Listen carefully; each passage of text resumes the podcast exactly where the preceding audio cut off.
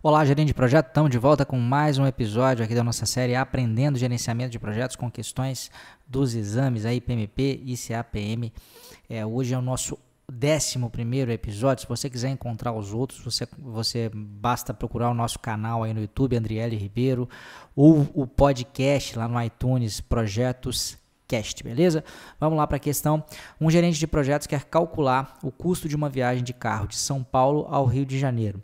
Ele conhece a distância em quilômetros, sabe qual é o preço da gasolina e qual que é o consumo do carro, né? a quantidade de quilômetros aí que ele faz por litro.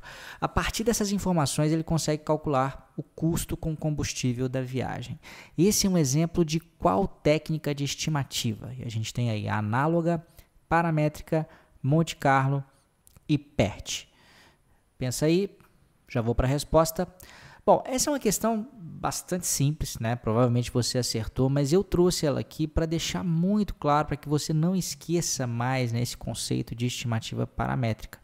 Né? Uma estimativa paramétrica é o que tá, é a resposta, né? Correta, letra B. E hum, e, e, basicamente é uma estimativa que usa alguns outros parâmetros para chegar uh, uh, no valor do parâmetro que você quer. Então, o que a gente quer calcular aqui é o custo, mas a gente vai usar né, aqui o consumo do carro calculado historicamente né, e o preço da gasolina e a distância né, em quilômetros para a gente chegar é, é, nesse custo, tá? Então, a, a, muita gente confunde a estimativa análoga com a paramétrica. Então, tipicamente, como é que a gente conseguiu é, é, fazer uma, uma equaçãozinha, né, para poder fazer esse cálculo aqui? Provavelmente, esse carro teve o seu consumo medido ao longo de algumas viagens e foi foi é, criada uma espécie de fórmula matemática, né? Para rodar um tanto, um quilômetro ele vai gastar é, tantos litros de gasolina, tá? Então paramétrica é, é, exige a necessidade desse cálculo, quer dizer, desse, dessa coleta de dados históricos e não só coleta de dados históricos, tá? Porque a análoga também pode se basear em dados históricos, mas a criação de uma relação matemática paramétrica para chegar no valor que você quer, tá? Então, por exemplo, na indústria de software é muito comum usar o custo por ponto de função a partir da quantidade de, horas por ponto de função. É, eu já vi questões aqui de exame PMP também na vida prática aí você usar o custo por desenho técnico realizado, né? Quando a gente está falando de engenharia.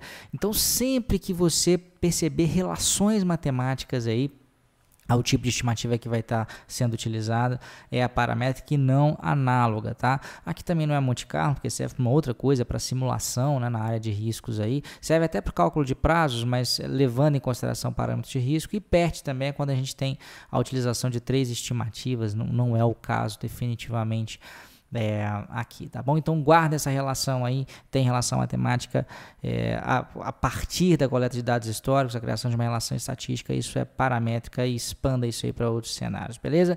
Se você está assistindo essa questão, está tá vendo esse episódio ou me escutando aí no podcast, é provável que você tenha interesse ou conheça alguém que tem interesse no exame PMP e no exame CAPM. Então a gente vai estar tá falando muito a respeito disso num workshop gratuito né, que eu vou estar tá realizando entre os dias 31 de maio e 14 de junho e além além de gratuito, gente, o workshop é online. Você não precisa sair de sua casa, não.